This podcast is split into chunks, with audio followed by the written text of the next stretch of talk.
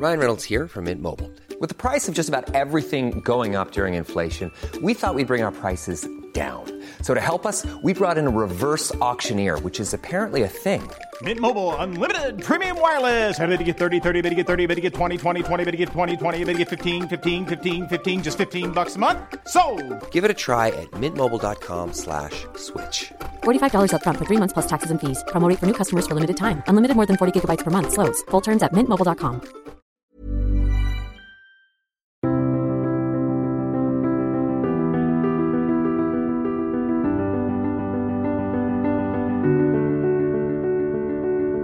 Bonjour et bienvenue pour cette nouvelle émission de Conflit. Je vous rappelle que vous pouvez retrouver actuellement en kiosque notre numéro dont le dossier est consacré au nucléaire civil et militaire. Vous pouvez également trouver en ligne notre hors-série consacrée à l'armée de terre, ainsi que toute une série de podcasts qui sont disponibles sur l'ensemble des plateformes. Je reçois aujourd'hui Michel Maffezoli. Bonjour. Bonjour. Vous êtes sociologue, professeur émérite à l'université Paris-Sorbonne, membre de l'Institut universitaire de France, et vous avez beaucoup écrit sur les questions du lien social communautaire et sur ce que vous appelez la postmodernité. Alors, avant de, avant de- d'engager une discussion autour de vos derniers livres, j'aimerais d'abord parler avec vous euh, d'un de vos maîtres, Julien Freund, auquel vous vous référez souvent. Euh, alors, qui était Julien Freund? Pouvez-vous nous le présenter? Et pourquoi sa pensée et ses idées qui sont aujourd'hui assez peu connues euh, sont très utiles pour les hommes d'aujourd'hui. Euh, Julien Freund, avant de vous répondre sur le fond, a, comme beaucoup de, gens et de penseurs d'importance, a vécu une période de purgatoire. Je ne dirais pas qu'actuellement euh, il soit pas connu. J'ai été surpris par le regain de sa pensée depuis pas, pas longtemps, hein, je dois avouer, depuis quelques, quelques années. Mais euh, outre les traductions et la connaissance euh, qui est celle de, de Julien Freund à l'étranger, même en France, on est en train de redécouvrir l'intérêt d'une pensée comme la sienne. Moi, ce qui m'a beaucoup intéressé, c'est de deux ordres. Euh, D'abord, il m'a initié à un certain nombre d'auteurs, Max Weber pour ne pas le nommer, et puis un, un sociologue, philosophe, je ne sais pas si on pouvait le catégoriser euh, d'une manière précise, qui s'appelle, qui s'appelait euh, Georg Simmel, qui a été professeur à Strasbourg de 14 à hum, 1914 à 1918, qui est enterré d'ailleurs à Strasbourg, et c'est Freund qui est le premier à rendu attentif à l'œuvre de, de Simmel, par exemple. hein. Simmel était un euh, avait été placé à Strasbourg. Bon, c'était un, juif, donc du coup, il n'avait pas de poste, je dirais, d'importance dans les universités. C'est Weber qui a réussi à le placer à Strasbourg comme professeur. Euh, Strasbourg étant à l'époque une, université allemande, mais un peu marginale par rapport aux autres grandes villes de l'Allemagne.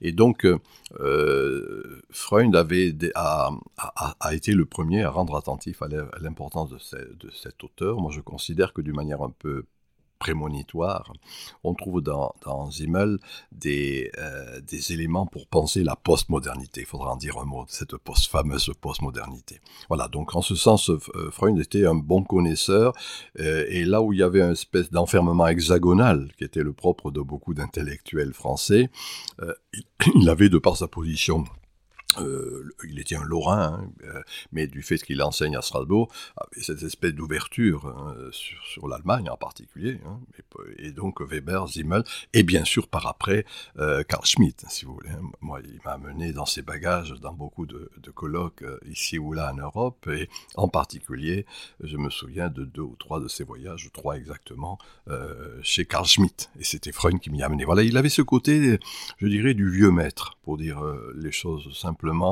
Euh, moi, ce que par après j'ai essayé aussi d'être, d'une manière un peu prétentieuse, c'est-à-dire euh, procédant par initiation, si je puis dire, et accompagnant. Hein, les, quelques étudiants qui lui paraissaient être en, en phase euh, avec ce qu'il avait envie de dire. Alors ça, c'est sur l'aspect anecdotique. Sur le fond, euh, je continue comme ça? Sur, Oui, très bien. sur le fond, vous me coupez hein, quand euh, je, je suis trop long. hein. C'est parfait. Euh, sur le fond, euh, il y avait, il y a deux éléments chez Freund qui est important. Euh, D'une part, dans la perspective que j'ai citée de Max Weber, ce qu'il appelait cette neutralité axiologique, hein, qui était une, idée weberienne. Hein, D'une certaine manière, je dirais, non judicative, non normative. et d'écrire la réalité, non pas à partir de, préalables idéologiques, voire même théoriques, mais d'abord savoir observer, si je puis dire. Donc c'est cette neutralité qui, moi, m'a toujours plu. Et le deuxième aspect important de son œuvre, Bien sûr, ce, qu'il a, euh, ce qui a été formalisé dans son, livre majeur qui s'appelle L'essence du politique, par après, il avait le projet de faire des multiples essences, hein, de l'économique, etc. Mais dans l'essence du politique, et, c'est là euh, que, par après j'ai repris cette idée personnellement, il renvoyait au fait que la politique c'était la police c'est-à-dire la cité, tout simplement, et que la vraie démocratie reposait sur cette gestion de la cité. L'image, je m'en souviendrai comme toujours, il montrait que dans le fond, l'homme politique, euh, dans la cité athénienne, ne pouvait avoir un poste d'homme politique dans la cité que s'il savait gérer d'abord sa maison. Voyez, si je puis dire, hein, c'est parce que je sais gérer ma maison que je suis apte à gérer la maison commune. Voilà encore une, vous voyez, c'est-à-dire rendre attentif au fait qu'en son sens propre, vraiment propre, Hein, la police était la proximité, c'est-à-dire euh, la, proximité. Et il montrait que, dans l'essence du politique, que progressivement, cette, cette proximie, hein, si je reprends cette expression, euh, s'est inversée à son contraire, et que la politique est devenue le projet lointain, donc désincarné, euh, quelque chose qui va s'abstraire à vrai dire, de la vie sociale.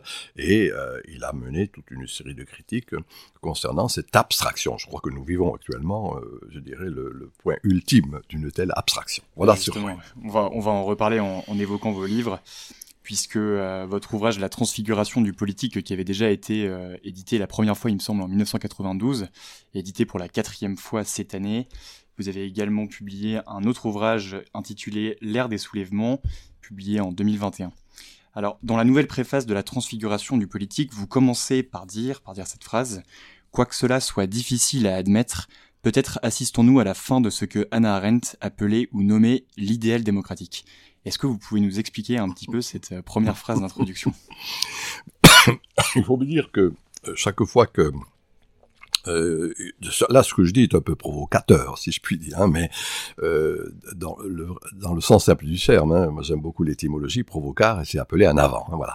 Je voulais rappeler là-dessus qu'en effet, quand euh, cette grande dame Anna Arendt montre comment s'élabore l'idéal démocratique tout au long du 19e siècle, puis c'était pas aisé cela, ça se fait avec difficulté, c'est pour ça que d'ailleurs l'expression qu'elle emploie est fort juste, idéal, c'est-à-dire ce vers quoi on est tendu, ce vers quoi, si vous voulez, la société se tend. Elle montre, euh, je ne sais pas si je le rappelle dans la préface, euh, qu'il y a ce qu'elle appelle une représentation philosophique, c'est-à-dire j'ai un ensemble d'idées, j'arrive à vous convaincre, vous êtes convaincu par cet ensemble d'idées, vous me donnez votre voix, il y a une représentation politique. Voilà, hein, représentation philosophique, représentation politique. Vous voyez ce que ça veut dire, Alors, représentation philosophique, peu importe, disons un ensemble d'idées, je, je, pense comment euh, pourrait être euh, la vie sociale, l'être ensemble sous ses diverses modalités, et c'est à partir de là que s'est fondée la démocratie. C'est ça, l'idéal démocratique en ce sens-là. Or, euh, contemporainement, et c'est pour ça que j'emploie cette expression, euh, contemporainement, les, processus d'abstention, de non-inscrits sur les listes électorales et autres manifestations de cet ordre montrent que les politiques, sous leurs diverses modulations, euh, pour moi je dirais euh, gauche et droite confondues, eh bien, euh, n'ont plus véritablement de représentation philosophique, hein, c'est-à-dire d'ensemble d'idées cohérentes. Et du coup, ben voilà, on a le fait qu'il il y a ce que je viens d'appeler cette abstention, les non-inscrits, etc., qui fait que une fois le partage fait, un élu représente actuellement 10% de la population, au, maximum. Vous voyez, un truc ça. Donc du coup, on n'est plus dans l'ordre de la représentation, c'est en ce sens que j'ai dit, nous assistons à bien des égards à la fin de cet idéal démocratique. Voilà un peu pourquoi je, développe ça. Mais alors, immédiatement, vous donnez un remède et vous parlez d'un retour au réel concret. Et vous parlez plus précisément d'un retour au primat de l'être. Qu'est-ce que vous entendez précisément? Alors, euh, alors là, en la matière, bon, je n'ai pas envie d'être tout de suite heideggerien et parler de saint Thomas d'Aquin, puisque c'est l'un et l'autre qui parlent de, cette primauté de l'être, mais tout simplement, euh, c'est amusant ça, je, vous, vous, gommerez ce que je dis là, mais je parlais hier à des responsables politiques euh, locaux, et qui me posait la question qu'est-ce qu'il en est, nous euh, qui, agissons, hein, qui sommes en prise directe avec la, gouvernance hein, de, la cité d'une agglomération, cité, peu importe. Ben, je disais, c'est ce qui va se passer, c'est-à-dire retour à la politique en son sens étymologique, c'est-à-dire encore une fois, on n'a pas, j'ai employé le mot, mais il n'est pas en français ce mot que j'ai employé tout à l'heure, proxémie. Hein, c'est l'école de Palo Alto en Californie qui propose ça en montrant cette liaison très simple et très et, judicieuse. Euh, et, euh, le, mot de proxémie montre qu'il n'y a d'environnement social, je reprends cette expression de, cette école, que s'il y a qu'en fonction d'un environnement naturel. Hein, c'est-à-dire, dans le fond, quelque chose qui va mettre l'accent sur, euh, moi, ce que j'appelle, enfin, ce qu'on appelle de plus en plus le localisme. Le retour, dans le sens simple du terme, du territoire, des terroirs. Hein. moi, d'une manière très simple, je disais, le lieu fait lien voyez, des trucs Alors voilà ce qui me paraît être en jeu actuellement, c'est-à-dire que euh, se perd en quelque sorte cette espèce de conception abstraite du politique, hein, j'ai bien dit, hein, désincarné, hein, qui n'est plus dans la chair du monde, dirait Merleau-Ponty, c'est-à-dire ce que nous vivons tous les jours, mais qu'à l'opposé de cela, euh, il y a cette abstention, dont je viens de parler, mais en même temps, vous avez des kilos de petites entités, d'associations, de voisinage, de quartiers, euh, euh, l'importance des associations communales, enfin tout à l'avenant, voyez. Pour moi, c'est là le retour du vrai, de la vraie politique. Et peut-être, alors là, si je si j'élabore un peu plus, euh, je pense que je n'en parle pas, mais c'est un de mes dadas. Je pense qu'il y a le retour, la vraie tendance va être le retour à l'idée impériale. Hein, telle que celle, j'entends l'idée impériale, pas les impérialismes, hein, je fais exprès de dire l'idée impériale, euh, ce qu'était à bien des égards le Saint-Empire romain germanique. voyez, c'est-à-dire euh, une union symbolique, et on voit bien que les empereurs n'avaient pas de vrai pouvoir à proprement parler, et que la réalité du pouvoir, ben, c'était euh, la région, c'était la cité. Euh, je dirais maintenant le canton ou autre, enfin peu importe, vous voyez, c'est-à-dire quelque chose d'assez proche. Et mon hypothèse, moi, c'est un peu cela qui va se c'est-à-dire euh, le retour de cette idée impériale avec, espérons-le, cette idée impériale européenne, tout comme il, pourrait y en, il y en Amérique du Nord, Amérique du Sud, Extrême-Orient, ce diverses modulations. Voilà un peu ce qui est ce qui alors là serait euh, la primauté de l'être, c'est-à-dire revenir à l'essence, c'est ça la primauté de l'être, revenir à l'essence du politique euh, tel que je viens d'ici de le dire, proche et symboliquement de les morceaux hein, qui se rassemblent au travers de cette idée impériale. Alors, pour que ce retour se fasse, euh, vous l'évoquez notamment euh, très bien dans l'ère des soulèvements, euh, vous mettez l'accent sur la ce que vous appelez la sécession plébis, donc la sécession du peuple. voilà, donc dans l'ère des soulèvements, vous parlez de deux phénomènes récents, donc du Covid, la crise du Covid et des gilets jaunes. Alors, pour vous, cette sécession pelvis, c'est justement le, cœur battant un petit peu de la transfiguration du politique. Est-ce que vous pouvez nous décrire un petit peu euh, ce phénomène? Oh, je donne, je donne cet exemple. Moi, je me souviens l'avoir étudié quand j'étais à l'école, tout jeune. C'est-à-dire qu'on nous apprenait comment le peuple, ne se reconnaissant plus dans le Sénat, se retire sur l'Aventin. Voilà, hein. Et moi, chaque fois que je vais à Rome, je pense à cette image, qui est une très belle image d'ailleurs. Euh, et c'est pas aisé de le faire revenir dans la cité. D'ailleurs, euh, je ne le développe pas dans, ce livre, mais pour le faire revenir à la cité, euh, les sénateurs sont obligés d'envoyer euh, des intermédiaires qui vont raconter encore une fois, comment dire, une, histoire mythique de Rome. C'est-à-dire les mythes qui sont structurants de la cité. Et c'est, vous voyez, c'est pas par des arguments rationnels, mais c'est uniquement en racontant l'histoire, hein, le mythe, c'est pour ça que je dis le mythe, que euh, le peuple revient à Rome, et donc on se remet à travailler, etc. Et tout à l'avenant. Voilà, en ce sens, moi je considère qu'à certains moments, il y a cette espèce de, grande déconnexion. Le deuxième exemple que je donne d'ailleurs, quelques décennies, oh, quelques siècles plus tard, quand Machiavel, et moi ça me fait toujours rêver quand je vais à Florence, quand Machiavel parle de la distinction qui entre la pensée du palais et la pensée de la place publique. Et euh, on voit le Palazzo Vecchio, si vous voulez, à, Florence, enfermé sur lui-même, euh, qui s'est coupé de la place. Et Machiavel montre que quand il y a cette distorsion entre le palais et la place publique, ben c'est la guerre civile. Hein, c'est quelque chose qui ne marche plus. Alors voilà, bon, c'est deux petits exemples historiques, on pourrait en trouver bien d'autres. Le fond de ma pensée, je vais vous le dire. C'est la seule idée dans ma vie que j'aurais développée. Vous savez, hein, puisqu'on a cité Anna Arendt, elle dit on a une idée dans sa vie. Heidegger aussi disait ça. Moi, ma seule idée, c'est pouvoir-puissance. C'est ce que je développais dans ma thèse d'État dans les années 70. C'est-à-dire euh, le pouvoir institué, la puissance instituante. Le pouvoir des institutions, la puissance populaire. Alors quand ça marche bien, si je puis dire ainsi, hein, c'est ça l'idéal démocratique, quand il y a un accord, comme c'était pour le royauté d'ailleurs euh, préalablement, vous voyez, on peut s'amuser à le voir. Il y a des moments où euh, ça marche, si je le dis un peu trivialement, hein, entre le pouvoir et la puissance, entre ce qu'en sociologie on appelle ce qui est institué, ce qui est instituant, etc. On pourrait trouver des quantités d'expressions de cet ordre.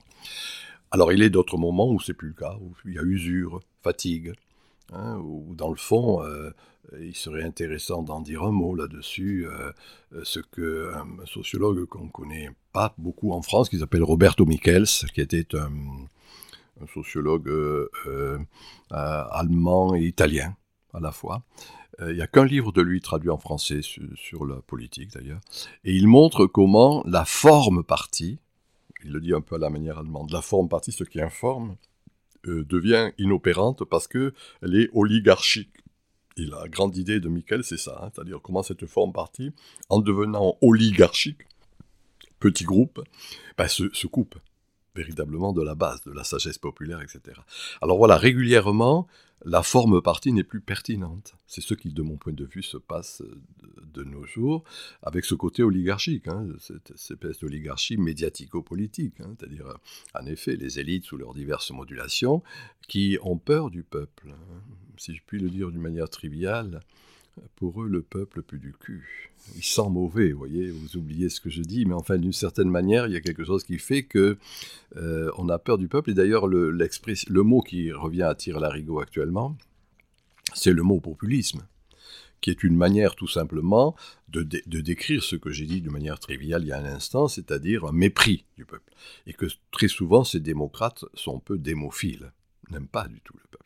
Voilà, un peu, si vous voulez, moi, ce qui, est, ce qui était ce que j'appelle la sécession Euh, et on peut penser, en tout cas personnellement je le pense, qu'il euh, va y avoir de plus en plus euh, justement de formes de révolte, de soulèvement, d'insurrection, peu importe les termes. Vous avez rappelé les gilets jaunes, on peut rappeler les multiples manifestations qui se font ici ou là, dont la presse parle peu ou pas ou en minimisant, mais qui ne font que traduire euh, cette sécession. Voilà.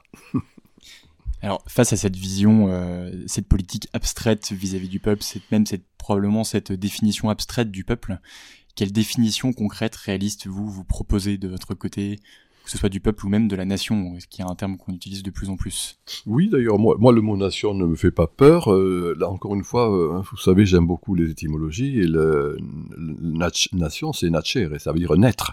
Hein. C'est-à-dire quand on est à un endroit donné, c'est ce qui est le lien fondamental en quelque sorte. Voilà. Oui, alors moi je pense un peu ce que je vous disais quand je parlais de l'idée impériale, hein. c'est-à-dire que on est en train de redécouvrir au-delà ou en deçà de l'abstraction des diverses institutions, la nécessité, euh, je vais le dire encore trivialement, de serrer les coudes, hein, de, faire des formes de solidarité, d'entraide, de générosité, et cela à bien des égards au plus proches. Voilà, si vous voulez, moi, ce qui me paraît étrange. Dans mon, je suis du sud de la France, et dans mon village, quand on dit loup pays, sans patois, le pays, c'est le canton. c'est les trois petits villages autour où il y a euh, le même type de langage, euh, de, plantes que l'on cultive, d'habitude de, de, se faire telle ou telle sorte de fête, etc. Voilà, voilà la nation hein, nacere, hein, rappelant cette idée de naître, si vous voulez, qui est pour moi un élément important, euh, véritablement, de, de revenir, encore, c'est le leitmotiv que je dis depuis tout à l'heure, de revenir à la police. Hein, c'est toujours embêtant de dire la police parce qu'on pense à la police stricto sensu, c'est la police comme cité, hein, j'entends bien, hein, dans le, mot grec police, voilà.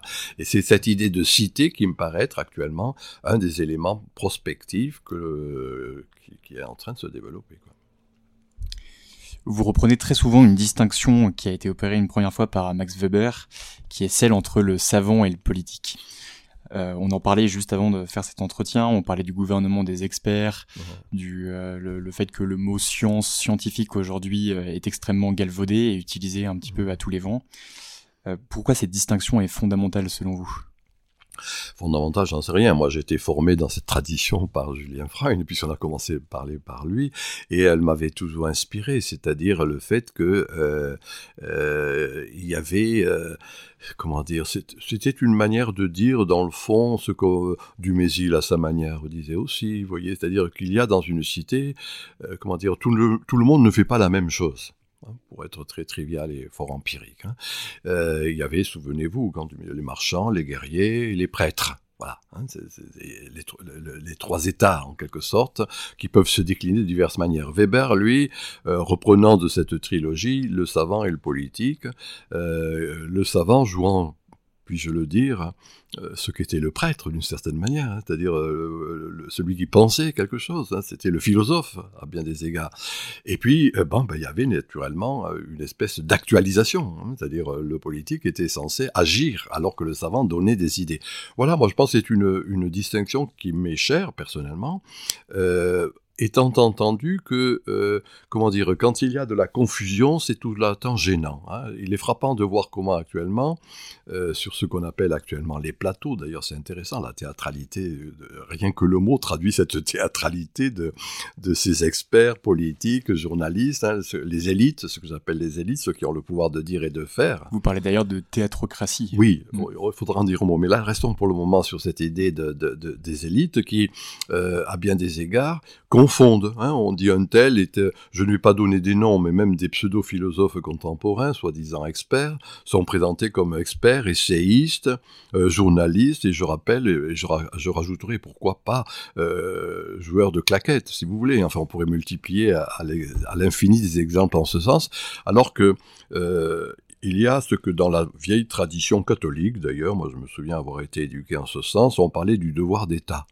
Hein, le devoir d'État, c'est-à-dire votre, est votre status, hein, l'État qui est le vôtre, et que c'est à partir de là qu'il y a une forme de vocation à faire ceci ou cela, et pas ceci et cela. Voilà en quel sens, moi, le, la, belle idée du savant et du politique telle que l'a développée Weber, mais telle qu'on voit euh, chez d'autres penseurs allemands en particulier, ce qui, est, euh, ce qui était aussi le cas, moi je suis en train de lire beaucoup de choses sur les années 30, hein, Maritain pour ne pas le nommer, euh, voit cette espèce de distinction que Jacques Maritain reprenait à sa manière, lui aussi, du savant et du politique, même s'il n'employait pas cette distinction, ces termes-là. Voyez, voilà ce que je veux dire. Voyez, et c'est important d'avoir cela à l'esprit quand on voit, moi je, je, suis maintenant euh, retraité, euh, de voir comment mes chers collègues, euh, pour les sociologues, puisque vous m'avez traité de sociologue, confondent la militance et la, et la pensée, si vous voulez. Hein.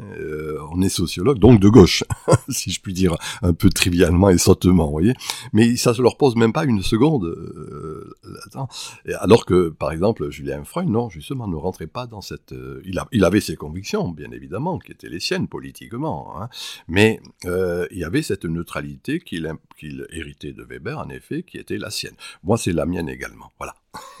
Pourquoi n'aimez-vous pas être euh, appelé sociologue pour cette, pour cette raison précise ou pour d'autres raisons Ça, c'est une, une sottise de ma part. C'est parce que tout simplement, euh, euh, moi, j'étais formé par des, des, grands penseurs comme de Freund, de Durand, ben, je sais pas, moi, Ballandier, Boudon ou autres, qui avaient des positions d'ailleurs théoriques et politiques fort différentes, mais où, comment dire cela, en, en, quelque sorte, on essayait de, développer une pensée.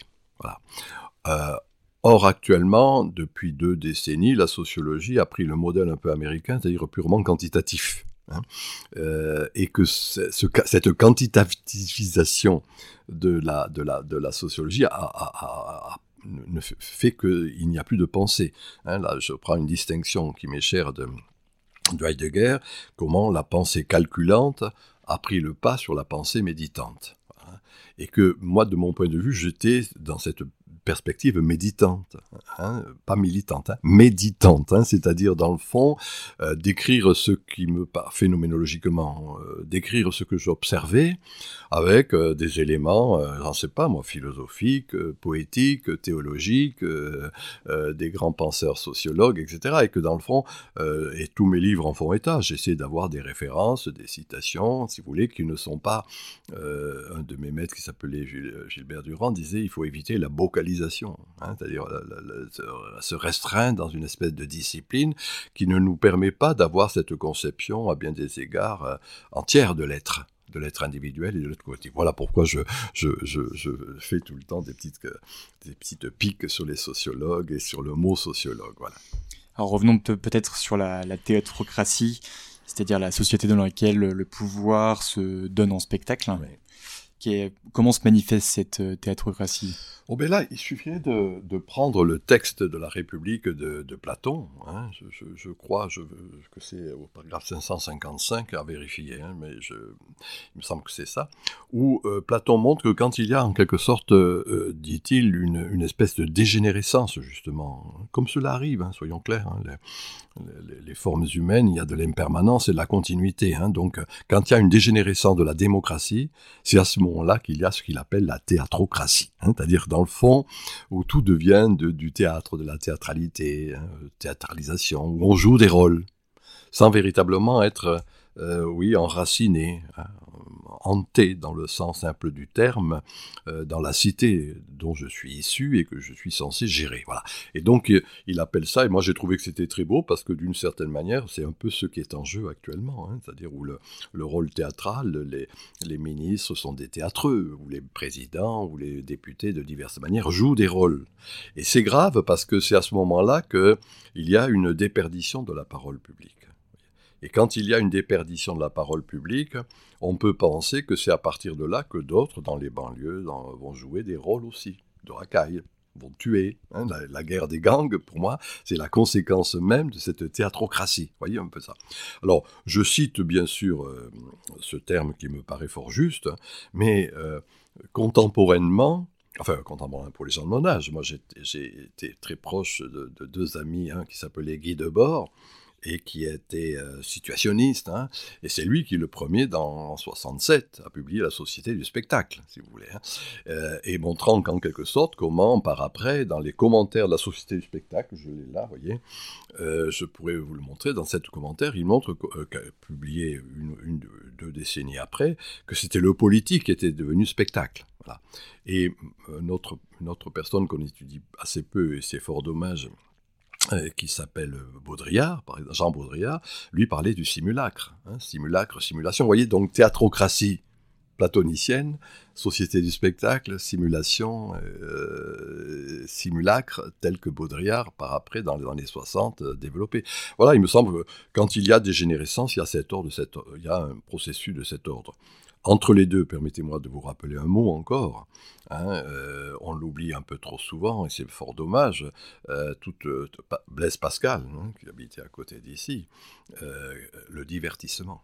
Hein, tout le, un, long développement de Pascal, ne l'oublions pas, c'est montrant la, la, décrépitude de, que, que, qui va aboutir à ce, qui est la, pardon, pas aboutir, qui est la conséquence de ce divertissement généralisé. Voilà pourquoi je dis théâtrocratie, c'est ce que nous vivons. Voilà, c'est une période crépusculaire qui est la nôtre. On peut espérer que les jeunes générations vont relever le flambeau, mais actuellement, gauche et droite confondues, les, élites restent des théâtreux. Voilà. D'ailleurs, c'est intéressant ce, petit mot que l'on emploie fréquemment, moi je l'ai dit dans telle ou telle émission, euh, les plateaux être sur les plateaux. et c'est amusant de voir être sur les plateaux, oui, c'est jouer des rôles, voyez, où on va euh, s'employer non pas à penser véritablement, mais à faire de la réplique. Voilà, la théâtrocratie. Alors, j'ai une autre question à vous poser sur euh, la sécession plébis. Vous, vous reprenez très souvent une formule qui est rien n'arrête une idée dont le temps est venu. Et euh, je la trouvais assez surprenante, à vrai dire, je suis pas sûr de l'avoir très bien comprise parce que vous êtes euh, assez critique euh, du progrès kantien ou tel que Hegel euh, l'a conçu. On a l'impression, quand on lit cette formule, rien n'arrête une idée dont le temps est venu, qu'il y a une forme de fatalisme dans l'histoire politique. Qu'est-ce que vous entendez exactement par cette formule? Oui, pourquoi pas fatalisme. Donc, vous me permettez d'être un peu embêtant, de te dire tout pourquoi je, je, je, dis ça. Bon, alors, D'abord, rien n'arrête une idée dont le temps est venu. Euh, j'aime bien rendre à César ce qui lui revient. C'est Victor Hugo qui, propose ça et qui le dit fort justement. Alors, comment dire cela? Euh, Oui, vous savez que là aussi, un de mes dada théoriques, euh, on a employé le mot, on s'en est pas expliqué, c'est de montrer que nous sommes en train de quitter la modernité, les temps modernes. Voilà. Et que, euh, avec crainte et tremblement, si je parle un peu comme Kierkegaard, eh bien, nous rentrons dans ce que, faute de mieux, euh, on appelle la post-modernité, hein, dans le sens simple, hein, post-modernité, c'est-à-dire euh, ce qui est en train d'émerger d'une, époque en train de s'achever. Hein. Juste pour mémoire et petite parenthèse, on a commencé à parler de modernité quand, à la moitié du 19e siècle. C'est Baudelaire qui, le premier en 1848, pour donner une date précise, parle de de modernité. Avant, on disait post-médiévalité. Hein, c'est-à-dire, euh, on est en train de quitter le Moyen Âge, etc. Bon. Et pour moi, c'est un peu ce qui est en jeu actuellement, c'est-à-dire que ce qui a constitué l'époque moderne est en train de se saturer. Voilà. Alors, avant de vous répondre sur le fond, juste une précision. Euh, notre, euh, comment dire cela? Moi, je dis notre cerveau reptilien, Hein, c'est-à-dire, euh, dis cerveau reptilien, euh, la vraie culture, je rappelle, c'est ce qu'on suce avec le lait maternel, hein, de la petite enfance à l'alma mater universitaire, par exemple. Alors, notre cerveau reptilien, euh, ce dans quoi nous avons été formés, même vous qui êtes jeune et moi qui suis vieux, c'est le, le, le linéarisme. Hein, le, ce qui va culminer au 19e, le mythe du progrès. Hein, c'est-à-dire l'humanité serait partie d'un point A de barbarie et va arriver à un point B de civilisation absolue. Et ça, c'est la philosophie de l'histoire de Hegel avec un H. Hein. Avant, avant, il y avait de l'historiographie. Hein. L'histoire, c'est voilà, elle est assurée d'elle-même. Euh, c'est ce qui, par après, va constituer tous les systèmes socialisants et marxisants, qui s'inscrivent dans cette perspective. Demain, on rasera gratis. Les lendemains qui chantent, société parfaite, etc., etc., etc. Bien. Alors, voilà, ça, c'est ce, un peu ce. Moi, c'était, pour tout vous avouer, ma, ma thèse d'État. Euh, qui est paru dans un de mes livres importants qui s'appelle La violence totalitaire, hein, une partie de ma thèse d'État. Et dans cette violence totalitaire, pour moi, la violence totalitaire, c'était pas la violence des bagarres, de la violence comme ça, c'était la, violence de l'État hein, et du service public était censé euh, gérer cet État, en quelque sorte. Hein. Bon, euh, service public qui a pris le public à son service, je disais pour m'amuser. Mais que s'élaborait un mythe du progrès. Hein, ce que je viens de dire, hein, ce linéarisme en quelque sorte, il le constitue. Alors que quand, euh, je dirais, on regarde avec, euh, un peu si je cite ici euh, Joseph de Maistre, le, bon sens et la droite raison réunis, hein, belle expression, bon sens et droite raison réunis, sur 2000 ans de temps, qui est notre champ d'observation, comme cela, on voit bien qu'il n'y a pas ce linéarisme, mais qu'il y a des époques. Et je rappelle toujours que le mot époque en grec a deux significations, qui signifie le suspens, des valeurs qui cessent, et d'une manière plus triviale mais non moins intéressante, une époque c'est une parenthèse. C'est ça que veut dire le mot époque en grec. Donc une parenthèse ça s'ouvre, une parenthèse ça se, ça se ferme. Que donc il y a dans le balancier des histoires humaines telle époque qui à un moment donné va se saturer et va laisser la place à une autre époque.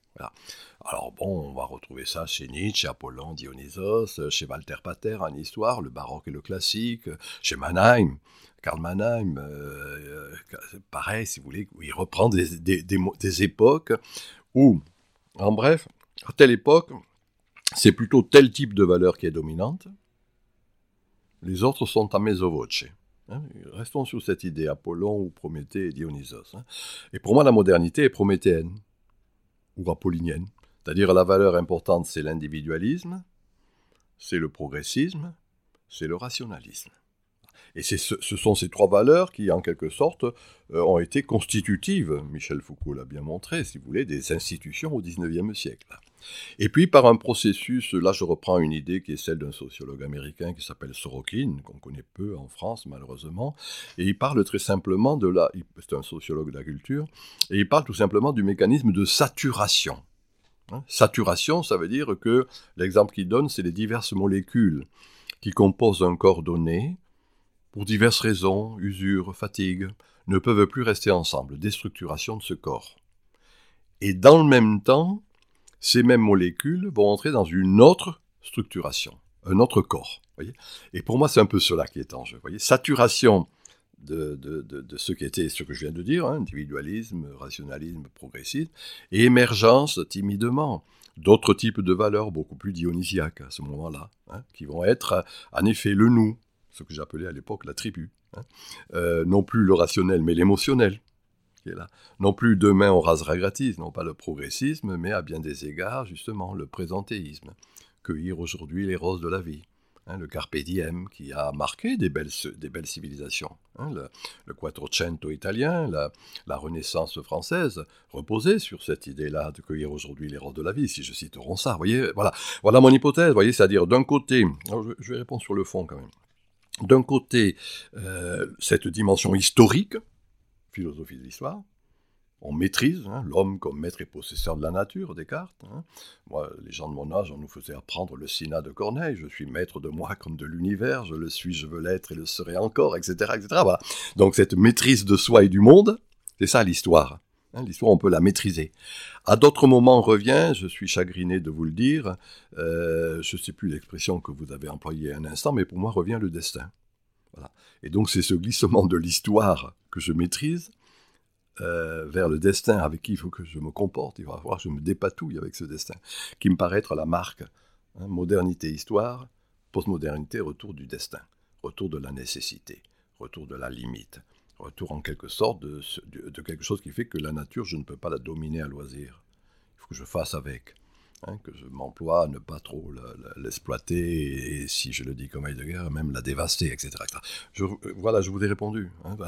Et c'est là où je dis, euh, c'est intéressant de voir comment les hommes politiques contemporains, experts et journalistes, continuent à parler de progressisme et de rationalisme laïcité de surcroît, contrat social, des choses qui ne veulent plus rien dire à bien des égards, voyez, et qu'on voit revenir subrepticement au niveau de la vie quotidienne, au niveau du réel, ben des éléments beaucoup plus de racines, de tradition. Oui, le dessin, c'est la tradition.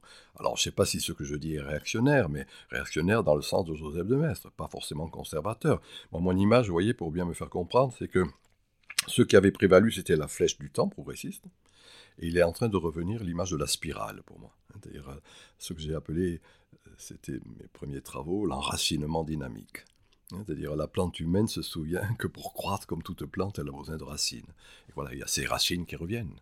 Tradition, à bien des égards, le, retour du sacré, puisque j'écris un livre là-dessus ces temps-ci, euh, le local, en effet, hein, le territoire. Voilà, vous voyez, ma réponse, elle est là. Hein, c'est-à-dire, c'est plus là simplement le progressisme, mais reprenant une idée qu'on ne comprend pas très bien, c'est la progressivité. La progressivité, c'est l'enracinement dynamique, c'est la tradition, c'est le destin. Alors comment vous l'observez cette, euh, pardon, cet enracinement dynamique? Parce que on a l'impression aujourd'hui qu'au contraire, l'homme n'a jamais été aussi seul, aussi isolé, et que malgré une société extrêmement connectée, euh, l'isolement de l'homme est plutôt la norme que l'exception. Et, euh, donc, ces nouvelles socialités, ces nouvelles tribus postmodernes dont vous parlez, comment elles se manifestent très concrètement? Euh, permettez-moi d'être en désaccord avec vous. je sais qu'il est fréquent de dire ce que vous venez de dire, hein, cet, individualisme qui serait euh, prévalent, euh, etc. Euh, alors que euh, je vais vous donner ma définition de la postmodernité. Hein, elle est un peu alambiquée, mais je vais vous la donner et je vais l'expliquer. C'est ce que j'appelle la synergie de l'archaïque et du développement technologique. Alors, archaïque, non pas dans le sens habituel du terme, ce qui est dépassé, mais moi j'aime les étymologies. Arché, c'est ce qui est premier, ce qui est fondamental. Et qu'on voit contemporainement, hein, euh, moi je cite souvent ça, c'est Goethe qui dit les civilisations à leur moment de naissance sont paradoxales. Le paradoxe que je dis, il est celui-ci archaïsme, développement technologique. Disons-le simplement, les tribus et Internet. Hein. Et euh, de voir comment, moi quand j'avais proposé le temps des tribus, euh, je rendais attentif au fait qu'on était plus sur la République une et indivisible, la société. Mais qu'à l'image de ce qu'était le tribalisme dans les jungles stricto sensu, la tribu c'était pour serrer les coudes, s'aider, s'entraider, etc. Lutter contre l'adversité euh, végétale, euh, d'autres tribus animalières, etc. Bien. Et que pour moi, dans les jungles de pierre que sont nos mégapoles contemporaines, la tribu joue le même rôle. C'est-à-dire, dans le fond, serrer les coudes, pour dire simplement, entraide de divers ordres. Or, il se trouve que c'est Internet qui aide ça, vous comprenez? C'est les réseaux sociaux, c'est les blogs, les forums de discussion. Et dans cette dimension de cyberculture, alors, pour le meilleur et pour le pire, ce que je dis, hein, soyons clairs. Bon, il peut y avoir bien sûr des, les formes de fanatisme sous ces diverses modulations, et en particulier de l'islam contemporainement, est une forme pire aussi de ce que je décris, hein, de, de, de, cet idéal communautaire en gestation. Mais ce qui est en jeu, moi, ce qui me frappe dans ces réseaux, c'est le retour de ces mots archaïques solidarité, générosité, partage, entraide, échange. Vous voyez ces petits mots à la fois ridicules et fort simples, si je puis dire. Or, c'est cela qui est euh, au fondement même du lien social. Voilà ma réponse. voyez, c'est-à-dire que bien sûr, le discours officiel continue à parler du jeu, du nous, du, du jeu, de l'individu. Moi, c'est le nous qui me préoccupe. Il se trouve qu'il y a des petits nous qui se constituent. Vous voyez, des... alors j'ai proposé, c'est ça que j'appelais tribu à l'époque. Hein. Partage d'un goût pour moi. Goût sexuel, goût musical, goût religieux, goût sportif, etc., etc., etc., peu importe en la matière, vous voyez, c'est-à-dire que c'est intéressant de voir, et moi je, on pourrait donner chacun d'entre nous des kilos d'exemples en ce sens, où réseau aidant, eh bien je rentre en contact en fonction de tel goût, de telle appétence, de tel désir, avec tel goût. Alors à la différence des tribus telles que les ethnologues l'analysent, c'est qu'on va virevolter d'une tribu à l'autre. Hein, je peux être maintenant le professeur bon chic bon genre qui vous parle avec la vêture ad hoc et ce soir traîner dans les boîtes malfamées de la ville avec une autre vêture, vous voyez, en fonction de mes goûts qui seront ici ou là. Vous voyez ce que je, c'est un peu ça qui fait que je dis arrêtons sottement de continuer à parler de cet individualisme indivisible. Moi, ce qui, ce qui me paraît être en jeu, c'est la personne plurielle. Hein, ce jeu est un ordre de Rimbaud. Et que ce jeu est un ordre de Rimbaud fait qu'on n'a pas une identité mais des identifications. Et que suivant ces, identifications, eh bien, je vais m'agréger momentanément à telle tribu, à telle autre tribu, à telle autre tribu, et avec, euh, encore une fois, c'est pas moi qui le dis, hein, c'est Heidegger, hein, on est en train de passer de l'ère du je, J-E, à l'ère du nous. Voilà. Et pour moi, alors, euh, c'est un peu cela qu'il faut comprendre, qu'il faut analyser, pour éviter que ça devienne le pire. Une dernière question, euh, Michel Meffezoli puisque nous arrivons maintenant au terme de cette émission. Je vous avais promis juste avant de commencer l'émission que je vous poserais une question sur le mot concept. Je l'ai utilisé sur le mot sur le mot concept. Pardon, je l'ai utilisé plusieurs fois euh, quand on préparait cette émission et vous m'avez aimablement repris. Qu'est-ce qui vous dérange dans l'utilisation de ce mot? Oh, tout simplement reprenons euh, ce qui fut euh, l'idée, la belle idée qu'a développée euh, Jean-François Lyotard quand il a écrit La condition postmoderne. Hein. Ce qui reste de ce livre, personne n'en parle plus, mais c'est la fin des grands récits de référence. Et de fait, ce qui a... Alors, prenons un peu de recul. Ce qui fut, moi j'aime beaucoup, c'est mon compatriote, un, fou génial, qui a fondé le mot sociologie et la sociologie, qui est Auguste Comte. Quand Auguste Comte veut définir la sociologie, la société, il dit en latin reductio ad unum. On réduit à l'un. Et de fait, les grands systèmes sociaux qui s'élaborent au XIXe siècle, c'est quoi? C'est le marxisme, le freudisme, le positivisme. Vous voyez, trois ou quatre, deux ou trois, ça dépend des interprétations, enfin peu importe. Quelques systèmes qui euh, rassemblent un peu les manières d'être. Alors, et pour traduire ces systèmes, c'était le concept les concepts étaient des manières un peu figées, si vous voulez. En latin, concept, ça veut dire concepire, hein, c'est-à-dire enfermé, en quelque sorte. Et donc, le concept ne faisait que traduire d'un point de vue intellectuel ce qu'étaient ces grands systèmes fermés sur eux-mêmes. Et qui étaient, soyons clairs, hein, la manière de se représenter, Hein, le, paradigme, l'épistémé, si je parle comme Foucault, euh, qui était le, le, 19e siècle dans cette perspective kantienne. De mon point de vue, on est dans un de ces moments, comment, vous voyez, je vais le dire de manière un peu plus précise, entre deux époques, il y a des périodes. Une époque dure 3-4 siècles, une période dure quelques décennies. Période un peu crépusculaire, dis-je moi, c'est-à-dire ces moments où on, pressent ce qu'on a, les valeurs qui sont en train de cesser, et on se contente de balbutier sur ce qui est en train de naître. Et dans cette période, on ne peut pas enfermer. On ne peut pas faire du concept dans le sens étymologique du terme, mais au contraire, avec rigueur, essayer d'avoir, et moi je m'en étais expliqué dans un de mes livres précédents, La connaissance ordinaire, ce livre, où je montrais qu'on pouvait avoir des métaphores, des analogies, euh, des allégories, etc. Vous voyez, qui d'une manière rigoureuse euh, pensaient en effet ce qui était en gestation, ce qui était en train de cesser, ce qui était en train de naître, hein, le diagnostic et le pronostic, si je peux dire ainsi. Mais du coup, euh, arrêtons de, vouloir enfermer ce qui est en train de naître dans le concept. Voilà un peu pourquoi, mais cela dit, c'est pas un problème, hein. c'est un, élément un peu sémantique euh, sur lequel j'insiste en effet. Hein, en disant, très souvent, le concept considère, comment dire, euh, on parle a priori. Dans les moments tels que qui sont les nôtres actuellement, on ne peut penser qu'à posteriori c'est-à-dire à la posteriori, c'est après coup. On observe, on renifle. Moi, je dis, vous m'avez traité de sociologue tout à l'heure. Moi, je dis, je suis un renifleur, si vous voulez, social. J'essaie de, de, de, de, voir, de voir. Moi, je disais à mes étudiants, euh, les livres et les bistrots. Hein, et, de fait, c'est en étant un voyeur qu'on peut être un voyant. Voilà mon hypothèse. Hein, c'est-à-dire savoir voir ce qui est, et qu'à ce moment-là, eh on peut décrire ce qui est en gestation. Voilà pourquoi je fais une critique du concept, mais c'est pas important. Hein, voilà, je m'en suis expliqué là-dessus. Eh bien, merci beaucoup à Michel Maffezoli d'avoir accepté de répondre aux questions de conflit. Je rappelle le titre de votre dernier ouvrage, L'ère des soulèvements, publié aux éditions du CERF, ainsi que la réédition d'un de vos anciens ouvrages, La transfiguration du politique, édité aux mêmes éditions. J'invite également maintenant nos auditeurs à retrouver les numéros de conflits qui sont actuellement en kiosque, à savoir euh, notre dernier numéro dont le dossier est consacré au nucléaire civil et militaire, ainsi qu'à hors-série consacré à l'armée de terre. Je vous invite également à retrouver l'ensemble des podcasts de conflits présents sur toutes les plateformes internet. Je vous remercie de votre fidélité et vous dis à très bientôt pour un prochain podcast.